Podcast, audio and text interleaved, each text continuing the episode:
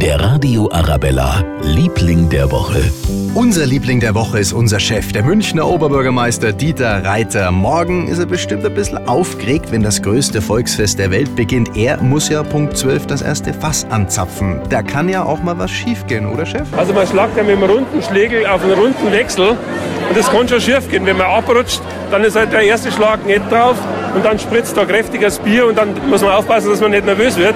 Wenn da die erste Fontäne raufkommt, dann kann es auch deutlich mehr wie drei werden, haben wir ja alles schon erlebt. Wir drücken unserem Liebling der Woche, unserem OB, natürlich für morgen die Daumen. Unsere Arabella München Reporter sind natürlich live beim Anstich vor Ort. Bei uns hören Sie alles, was Sie wissen müssen, wie viele Schläge er braucht und ob es ein bisschen nass geworden ist. Der Radio Arabella, Liebling der Woche.